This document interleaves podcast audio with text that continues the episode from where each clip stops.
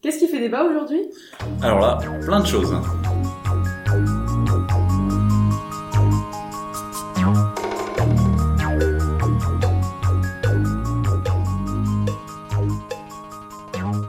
Bonjour à toutes et à tous. Bonjour Florent. Salut Mathilde. Bienvenue dans Minutes Débattons, le podcast du journal Le Grange. Ici, on voyage à travers de nombreuses questions toujours plus passionnantes pour en comprendre les tenants et aboutissants. Le but étant de discuter de différents points de vue pour vous aider à forger votre opinion, ou à minima de découvrir les avis de ceux qui ne pensent pas comme vous. Aujourd'hui, c'est la viande de culture qui nous intéresse. Serait-ce la viande du futur? Minutes, débattons. J'ai une nouvelle de dingue. T'es pas prête Vas-y, dis-moi. Tu savais qu'à Singapour, le 2 décembre 2020, donc il y a trois mois, les autorités sanitaires ont autorisé un restaurant à commercialiser des nuggets faits à partir de viande de poulet, cultivés dans des bioréacteurs en laboratoire. Ce sont 20 lots qui ont été créés par la start-up Eat Just pour nos douze papilles, et tout ça sans qu'aucun animal n'ait été tué. Bon, ok, c'est des nuggets, donc on peut déjà se demander s'il y a vraiment de la viande dedans à la base, mais quand même, c'est une super avancée. Ah d'accord, tu me parles de viande de culture. C'est une viande produite en laboratoire à l'aide d'une technique de bioingénierie. En gros, c'est une viande issue de l'agriculture cellulaire. On prend des cellules musculaires prélevées sur un animal vivant, ce qu'on appelle des cellules satellites musculaires, qui participent au processus de régénération du muscle, et on les fait se multiplier dans un gros incubateur grâce à tout un tas d'éléments favorables à sa croissance. Des hormones, une bonne température, voire du sérum fœtal. C'est exactement ça. Et stimulée par des facteurs de croissance, elle prolifère de façon intensive. Ça permet du coup d'en faire des cellules musculaires, et puis en les assemblant, on crée un tissu musculaire consommable, et bim, tu as un beau steak tout droit sorti d'un laboratoire. Un beau steak, oui, mais qui ne ressemble pas tout à fait à un tissu réel musculaire qu'on mange aujourd'hui. Comme le dit Jean-François Hoquette, qui est directeur de recherche chez l'INRAE, on n'y trouve pas la complexité d'un morceau de viande, genre les vaisseaux sanguins, les nerfs ou les cellules de matière grasse. Et bon appétit surtout Pour savoir, on pourrait aller demander à celles et ceux qui en ont déjà goûté. Le premier steak cultivé in vitro avait fait grand bruit, c'était en 2013. On avait beaucoup communiqué autour de la première dégustation qui avait été diffusée à la télévision avec des nutritionnistes. Le steak était présenté par Mark Post, un scientifique en charge du programme de Cultured Beef à l'université de Maastricht aux Pays-Bas. Il pesait 142 grammes et il a fallu 6 semaines pour le confectionner à partir de 20 000 minuscules tranches de viande cultivées en labo qu'on a ensuite agglomérées. Waouh, tout un programme. Et puis ensuite tu rajoutes donc de la chapelure, du sel, de la poudre d'œuf, du jus de betterave, du safran pour la couleur et 253 000 euros parce que c'est ce qu'a coûté ce petit bout de viande pour arriver dans leur assiette. Déjà que quand je dois acheter mon sandwich 15 euros sur les aires d'autoroute, je pleure, alors là... Et t'inquiète pas, Marc Post a dit que le burger avait coûté très cher, mais seulement parce que c'était le premier. Il fallait apporter la preuve à un principe en gros. Aujourd'hui, les coûts diminuent et d'ailleurs de nombreuses startups se lancent dans l'aventure. Ouais, c'est vrai qu'il y en a plein aujourd'hui, c'est un peu flippant. On retrouve genre Memphis Meat, Eat Just, celle des nuggets, si vous suivez, Alep Farm ou encore Mozamit qui travaillent dans ce secteur. Et preuve qui l'attire, c'est que de nombreux projets sont financés par des grandes fortunes, comme Bill Gates, Richard Branson ou le cofondateur de Google, Sergey Brin. Et le marché attire aussi de gros industriels de viande, comme Cargill ou Tyson Food. D'ailleurs, ça se concrétise tellement que selon le biologiste Eric Muraille, les États-Unis sont en réflexion sur des changements réglementaires pour permettre à cette viande d'être commercialisée. Et ça se développe en France aussi. Allez, devine ce qu'on essaye de faire, c'est pas méga difficile. Hmm, un aliment que la France ne veut pas abandonner mais qui est assez critiqué. Et dans le mille, la start-up Gourmet avec un Y est en pleine recherche biologique dans les laboratoires du Génopole à Évry pour concocter un foie gras de laboratoire issu de cellules d'œufs de canne. Le but est de répliquer l'effet du gavage à la cellule dans un cultivateur. Et d'ailleurs, si tu veux relire notre débat sur le foie gras, il est toujours accessible sur ledrange.fr. avec tout ça, on va finir par en faire avec des cellules d'humains. Genre, je vois bien au prochain repas de Noël, tu verras en mode tiens, qui veut un peu de foie gras de mamie. Ton rêve pourrait devenir réalité. Si c'est aujourd'hui difficile de recréer la diversité des viandes qui existent, surtout pour les viandes rouges, beaucoup n'hésitent pas à spéculer et à aller jusqu'à évoquer la possibilité de tiens-toi prête, manger de la viande humaine. Super nouvelle pour les cannibales. Alors est-ce que c'est bizarre, gênant? Ouais. Mais c'est ce qu'évoquait Mark Post lui-même, relayé par l'Express. Tu as même une startup, Byte Labs, un site américain qui a proposé de faire des saucissons avec de la viande in vitro tirée des cellules de stars comme James Franco ou Kenny West. Sache que aux États-Unis, tu peux imaginer un truc chelou, ils le vont toujours le porter à un autre niveau. Mon dieu, ouais. Bon bah mon rêve bof du coup. Hein. Enfin, je pense que ça prend un peu l'allure d'un cauchemar là. On se croirait dans un film de science-fiction en mode Soleil vert de Richard Fleischer. N'empêche que le principe est intéressant.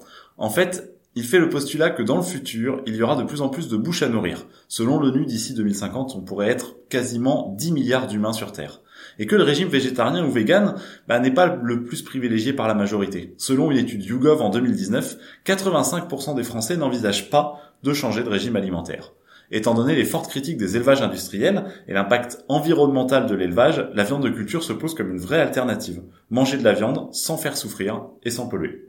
Ouais, alternative, euh, pas forcément. Hein. La viande de culture, ça bouleverse quand même tout ce à quoi on est habitué en alimentation. Puis ça pose beaucoup de questions qui restent irrésolues. Outre les problèmes éthiques, elle est aussi critiquée quant aux risques sanitaires que ça implique. Pour faire croître les cellules in vitro, il faut un environnement super aseptisé parce qu'il n'y a pas de système immunitaire comme on le retrouve chez l'animal. Puis même du point de vue environnemental, bah, je me pose des questions.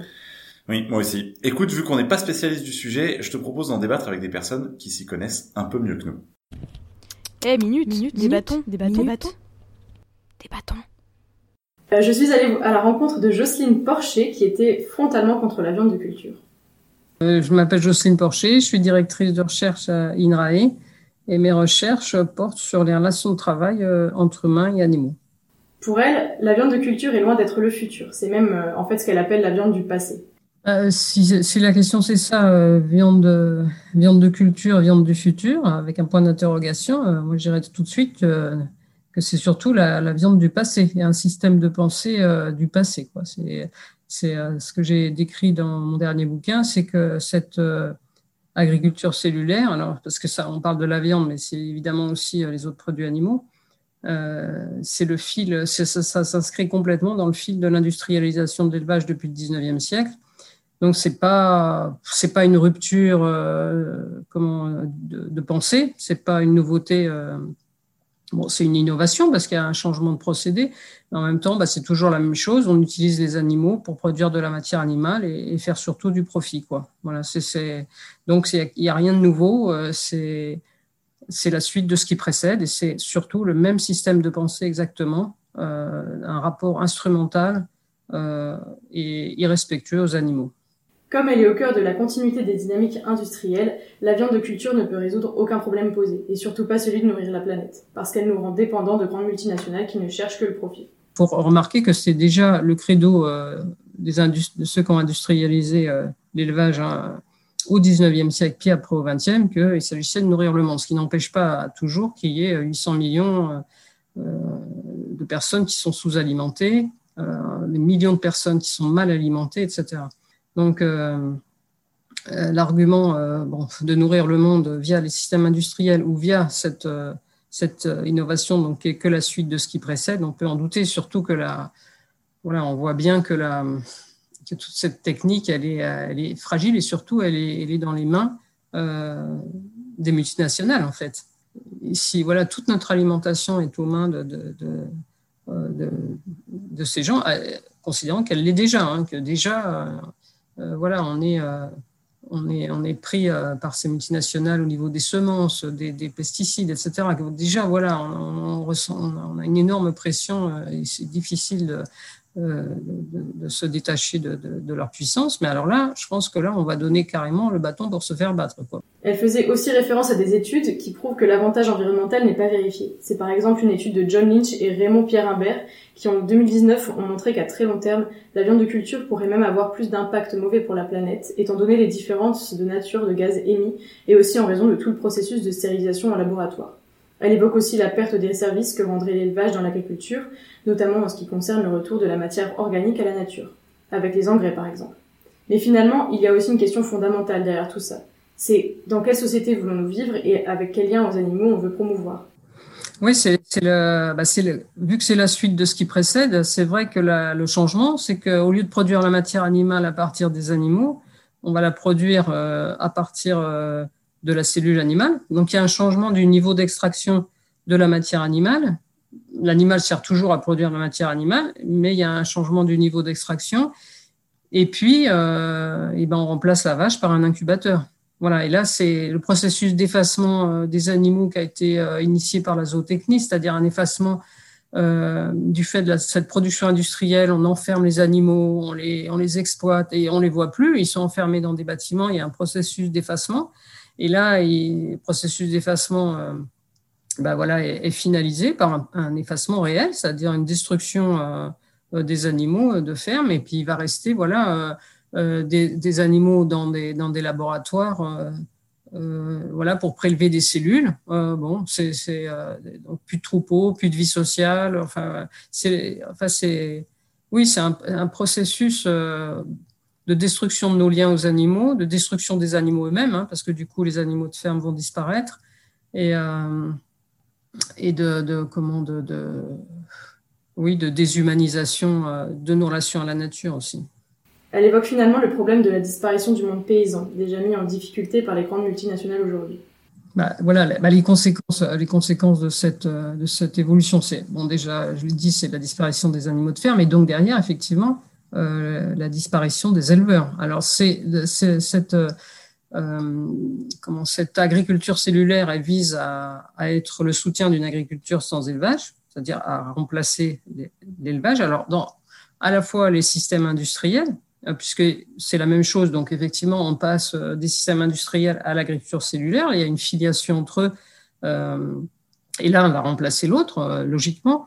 Et euh, se pose la question de l'élevage, là, en tant que, depuis le 19e siècle, euh, résistance au modèle dominant, au système industriel. Et donc, eux, euh, voilà, eux, les éleveurs, par exemple, bah, ceux avec qui je travaille, ceux qui essayent de bien faire les choses, ceux qui font des produits, voilà, des bons produits, qui ont des relations respectueuses avec leurs animaux, euh, cela, voilà, qu'est-ce qui va de, euh, d'eux dans le cadre de, ce processus, considérant que, que déjà à l'heure actuelle, c'est leur résistance au système industriel qui a permis leur existence et le soutien d'une partie de la population. Euh, il faudra que ce soutien soit augmenté largement pour, euh, pour faire face à, cette agriculture cellulaire qui va s'imposer bah déjà qui va s'imposer euh, avec le soutien des défenseurs des animaux, donc euh, avec l'idée que, que cette euh, agriculture cellulaire, elle est mieux pour les animaux, ce qui est très paradoxal, hein, puisque les animaux vont disparaître, mais voilà, que les systèmes industriels. Et, euh, elle est mieux que l'élevage lui-même, l'élevage tout court. Quoi. Par exemple, il y a une, une société comme euh, à les Farm qui prétend faire des produits d'élevage, une start-up euh, israélienne qui produit faire des produits d'élevage. Là. Donc il y a beaucoup de ces start-up qui ont dans l'idée non seulement de remplacer les systèmes industriels, mais aussi l'élevage tout court. Quoi. La solution serait donc d'aller au-delà de la dichotomie entre les élevages industriels ou l'agriculture cellulaire. Il faut revaloriser le monde agricole et l'élevage. Centaines de milliers de paysans pour voilà, produire notre alimentation, euh, produire les paysages, produire euh, nos rapports, nos relations aux animaux et à la nature, faire des produits de qualité, etc. C'est possible. Hein. C'est des choix politiques qu'il faut faire aujourd'hui. Il faut les faire aujourd'hui avant qu'effectivement, euh, bah, il n'y ait plus d'animaux de ferme et il n'y ait plus d'éleveurs. Parce que après, on revient pas, on voit bien historiquement, on revient pas. Ce qui disparaît, disparaît à jamais. C'est euh, les, races animales qui ont disparu du fait de l'industrialisation, bah, on les reverra jamais. Elles ont disparu bel et bien. Et, euh, et, là, il se passe la suite de ce processus, quoi, qui est un processus de destruction. C'est un processus de destruction de nos liens aux animaux euh, énorme, quoi. C'est pas, c'est pas pour le bien des animaux tout ça. C'est pas du tout pour le bien des animaux. C'est pour le bien des actionnaires et des multinationales. Donc voilà. Allons-nous vraiment dans la bonne direction avec la viande de culture? La question, bah, elle se pose. Super intéressant. De mon côté, je suis allé voir Axel Playust-Bror, qui n'était pas vraiment de cet avis. Axel est journaliste scientifique, militante antispéciste, co-rédactrice en chef de la revue L'Amorce et co-auteur de Solidarité animale, défaire la société spéciste aux éditions La Découverte. Je lui ai demandé pourquoi finalement on voulait produire de la viande de culture. Déjà, pour donner un peu de contexte, il euh, faut, vraiment euh, s'arrêter sur le système agroalimentaire actuel. Euh, aujourd'hui, notre modèle agroalimentaire, il est fondé en grande partie sur l'élevage, la pêche et euh, les projections d'ici 30 ans, c'est-à-dire d'ici le milieu du siècle, c'est une augmentation, une explosion de la consommation de, de produits carnés, de produits d'origine animale. Et ça, c'est, ça représente une vraie menace, non seulement d'un point de vue environnemental, mais aussi sanitaire, sans parler du fait que c'est un carnage immense et que ce sont des milliers de milliards d'animaux sentients qui sont tués chaque année dans le monde pour la production alimentaire. En grande partie, ce sont des animaux aquatiques, mais euh, pour les animaux terrestres, c'est à peu près 70 milliards d'animaux qui sont tués dans les abattoirs chaque année. Donc ça, c'est vraiment un système extrêmement violent qui utilise énormément de ressources et qui, euh, et qui génère aussi tout un tas de pollutions et une forte émission de gaz à effet de serre. Donc, en fait, c'est assez difficile d'imaginer un système euh, plus inefficace que celui-là pour la production de nourriture. Et, euh, le, problème, c'est que euh, peu de personnes sont prêtes à se passer de, produits d'origine animale. Les gens aiment la viande, les gens sont habitués à manger ça. Il y a une sorte de d'attachement euh, très fort aux, produits d'origine animale. Donc, on peut pas, pour contrer tous, les, les, effets néfastes de ce modèle-là, on peut difficilement euh, miser sur le développement du végétarisme et du végétalisme. Il y a une partie de la population qui se tourne vers des régimes moins carnés, qui réduisent, voire euh, euh, suppriment leur consommation de produits d'origine animale, mais ça reste une tendance minoritaire assez marginale. Et du coup, euh, l'avantage en fait avec la viande de culture, c'est que on, on offre euh, à la population un produit euh, auquel euh, elle est déjà habituée, des produits euh, comme la viande, le lait, euh, ce genre de choses, mais qui sont produits de telle façon qu'ils sont débarrassés en grande partie de toutes les externalités négatives dont j'ai parlé, environnementales, sanitaires, bien-être animal, etc. Elle me disait aussi que même s'il est difficile de savoir exactement quelles émissions de CO2 engendrera la production de viande de culture, le procédé sera beaucoup plus efficace que ce que l'on fait aujourd'hui si on regarde la façon dont la viande d'élevage est produite, c'est quand même euh, c'est quand même un système euh, à la base inefficient parce que la production d'une calorie animale nécessite plusieurs calories végétales. Parce que l'élevage, ça consiste à faire transiter des, calories végétales à travers la nourriture des animaux d'élevage, hein, de faire transiter ces calories-là ces calories dans le corps de l'animal mais c'est un animal qui respire, qui métabolise, donc finalement, on gaspille énormément d'énergie euh, au passage. Il euh, y, a, y a la nourriture que mangent les animaux, il y a une partie qui est perdue au cours du processus de, digestion, de métabolisation, euh, et, finalement, on ne mange qu'une petite partie de l'animal, c'est-à-dire ses muscles et certains organes, mais tout ce qui est peau, os, les yeux, les poils, etc., tout ça, il aura fallu de l'énergie pour les produire, mais euh, ça, ça, ça, reste du déchet. même tout ce qui est lisier, euh, déjection, euh, sang, tout le sang euh, qui est produit par les, les animaux, tout ça finalement, c'est, ce sont des, des, des produits secondaires de l'industrie de l'élevage. Et avec la viande de culture, on, on cultiverait euh, directement le muscle sans avoir à mettre au monde des animaux, enfermer les animaux, conduire les animaux à l'abattoir, euh, euh, se débarrasser des déchets d'abattoir, euh, se retrouver avec des tonnes et des tonnes de, de lisier sur les bras dont on ne sait plus quoi faire et qui polluent les, les, sols. Donc vraiment, finalement, la viande de culture, c'est pallier l'absurdité inhérente à l'élevage qui est de produire la viande à travers un animal plutôt que directement en cultivant des cellules. Pour finir, elle a tenu également à préciser deux points qui lui semblaient importants. Le premier sur ce que sera la viande de culture et le second sur ce que ça implique sur notre relation aux animaux. Premièrement, la, viande de culture ne sera pas produite dans des laboratoires à terme.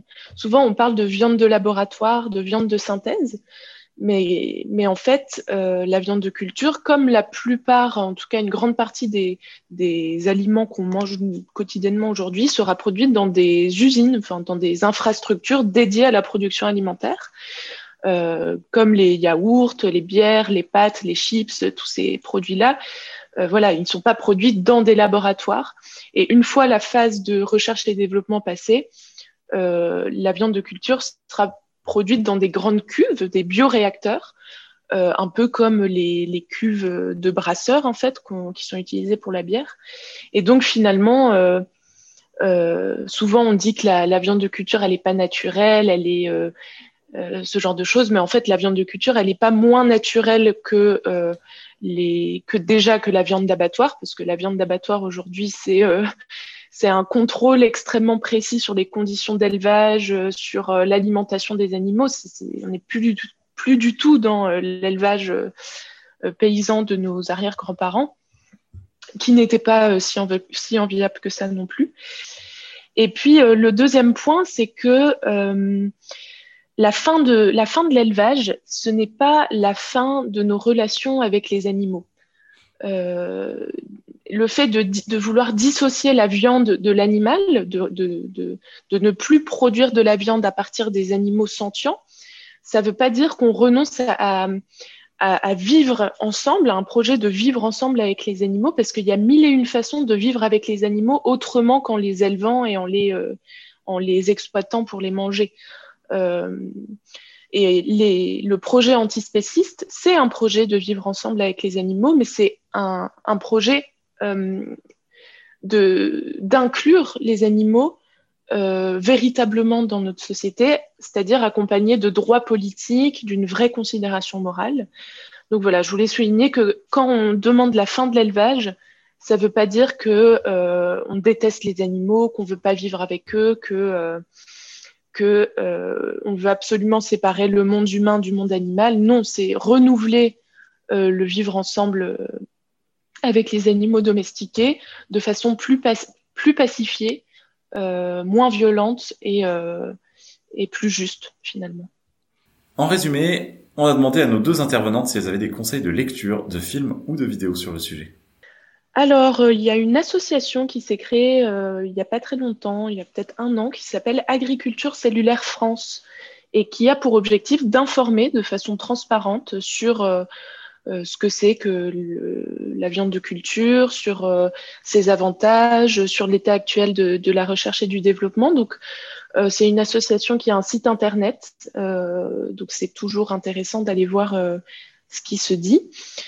Euh, et puis sinon, il y a un livre, mais par contre, il a ah, est-ce qu'il a été traduit en français? Il a peut-être été traduit en français, qui s'appelle Clean Meat, euh, qui est un livre de Paul Shapiro, il me semble, euh, qui, euh, qui euh, retrace un peu l'histoire du, de, du développement de la viande de culture, euh, son fonctionnement, ses avantages, ce genre de choses.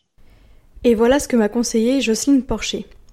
Euh, enfin, bah, par exemple, je pense que, enfin, en dehors de mon travail, je pense que le film Un lien qui nous élève de Oliver Dickinson sur l'élevage, bah, c'est un beau film que, que tout le monde devrait voir, quoi, pour se, pour se rendre compte de ce que c'est que l'élevage, de la richesse euh, de, de, nos liens aux animaux, de ce qu'on risque de perdre avec cette agriculture cellulaire. C'est ça, c'est ce qui montre.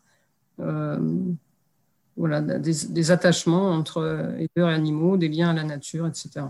Tu m'as donc montré que la viande de culture pouvait poser problème parce qu'elle était la continuité d'une dynamique industrielle tout sauf viable pour notre sécurité alimentaire. Et on a vu que d'un autre côté, la viande de culture n'est pas forcément une aberration. Elle permet de résoudre des problèmes qui se posent avec l'élevage industriel sans pour autant tomber dans la dystopie ce ne serait pas si différent des nombreux aliments que l'on crée en usine aujourd'hui. On arrive donc à la fin de ce débat. Si tu l'as aimé, n'hésite pas à nous le dire. Et aussi, si tu ne l'as pas aimé, fais-nous les remarques en commentaire ou contacte-nous directement par mail à contact@ledranche.fr ou via les réseaux sociaux sur Le Dranche. C'était un podcast du journal Le Dranche que vous pouvez retrouver sur notre site ledranche.fr. Minute des débattons, c'est toutes les deux semaines, le dimanche, et c'est sur toutes les plateformes audio. Alors on se dit à très vite.